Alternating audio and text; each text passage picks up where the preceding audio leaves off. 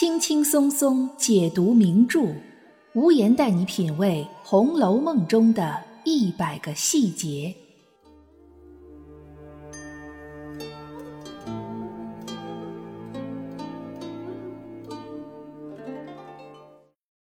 品读细节之美，发现不一样的红楼。大家好，我是暗夜无言，欢迎您收听《红楼梦》中的一百个细节。今天来给大家讲一讲《红楼梦》里最重要的一个节日。要说最重要的传统节日是什么？相信百分之九十以上的中国人都会认为是一年一度的新春佳节。在《红楼梦》里，春节也是一个非常重要的节日。贾府不仅要大排筵宴。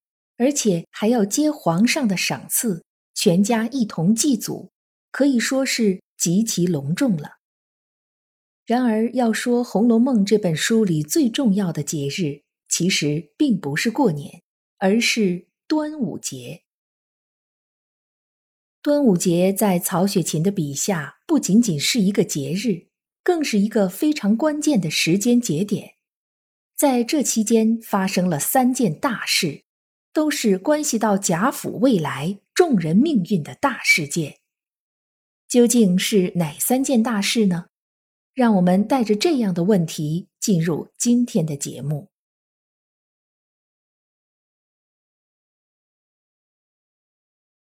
第一件大事就是全书的男一号贾宝玉的婚事，这也可以称得上是明线上全书最重要的头等大事。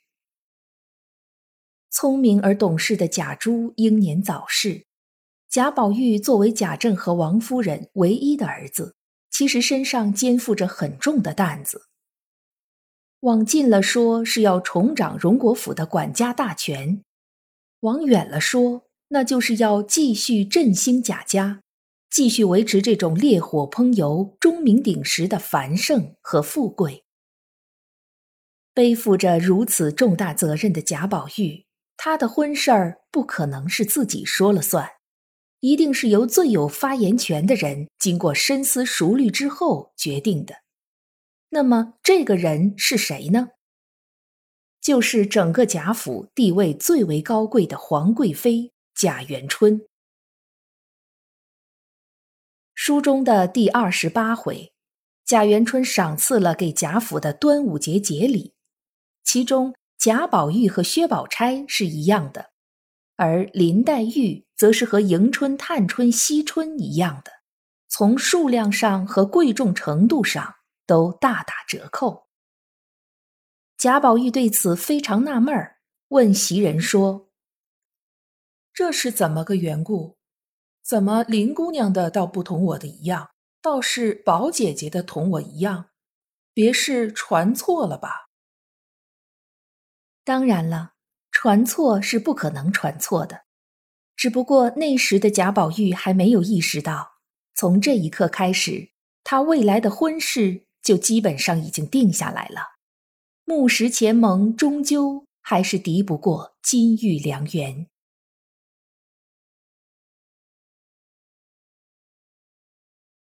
最开始的时候，也并不是所有人都支持金玉良缘。至少贾母和王熙凤是站在木石前盟这一边的，但是因为贾元春对于贾府来说分量太重了，所以从这个端午节开始，选择的天平就渐渐倾斜向了薛宝钗那一边。那么，究竟为什么贾元春会选择薛宝钗呢？又为什么要在端午节之际通过送节礼的方式？表现出来呢？这个原因也是在端午节期间通过不起眼的细节描写暗示出来的。这也就是我们要讲的发生在这个端午节的第二件大事——贾元春的祸事。还是第二十八回，曹雪芹通过袭人的话让我们知道。贾元春打发太监出宫，送了一百二十两银子到清虚观打三天的平安教。平安教，这是一种道家的仪式，主要目的是为了祈福消灾，感谢神明的庇佑。大家都知道，端午节是农历的五月初五。古代的人们认为，从节气上来讲，这是一个具有分水岭意义的日子。端午节之后，便进入了北方的夏天，各种毒虫毒蛇都活跃起来。人们也开始容易生病，因此在端午节有几个很重要的节日传统：挂艾草驱邪秽，挂香包驱五毒，挂五彩线驱百病，寄托着人们美好的心愿。贾元春有这样的心愿也并不奇怪，但是花钱在宫外连打三天的平安轿，这个举动显得格外的隆重。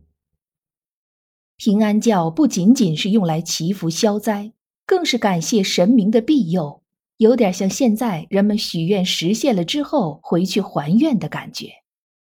这是不是可以推断出贾元春刚刚经历了些什么？所幸的是化险为夷，因此这才要特别的感谢神明呢。皇宫虽然是权力的巅峰。但也是矛盾的中心，今天可能是一人之下，明天就可能是株连九族，绝对是步步惊心。从一场没有正面描写的祸事中幸运的走出来的贾元春，肯定要考虑到贾府的未来。贾宝玉需要的是一个贤内助，一个有事业心的伴侣。在贾元春心中最合适的人，无疑是薛宝钗。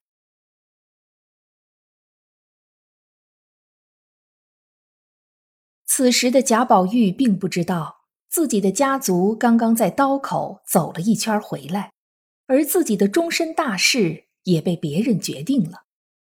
他还在欢欢喜喜的等着过端午节，而这个端午对他来说，还有一个更为重大的意义。在此之前，贾宝玉可以说是像一只穿梭在花丛中的蝴蝶，流连着每一朵鲜花不同的美。虽然林黛玉在他心里的位置是特殊的，但究竟特殊在哪里，恐怕他自己也说不清楚。这个端午节，他的林妹妹至少和他生了三回气。第一回是因为薛宝钗被御赐了红麝串。第二回是因为林黛玉去怡红院吃了闭门羹，第三回是因为贾宝玉在道观拿了一个金麒麟。虽然那时林黛玉的确有点爱生气，但像这么频繁的生气还是头一次。几番风波之后，贾宝玉终于说出了埋藏在心底的话，在书中第三十二回。贾宝玉第一次坦诚地向林黛玉剖明了心迹，告诉林黛玉让她尽管放心。好妹妹，你别哄我。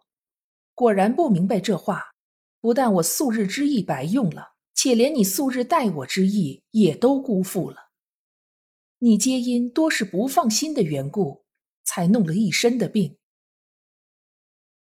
从这个端午节开始。林黛玉不再那么爱生气了，因为两颗心之间的壁垒打破了，贾宝玉给了她安全感，两个人开始慢慢心意相通，心心相印。这也是发生在这个端午节的第三件大事——贾宝玉和林黛玉的心事。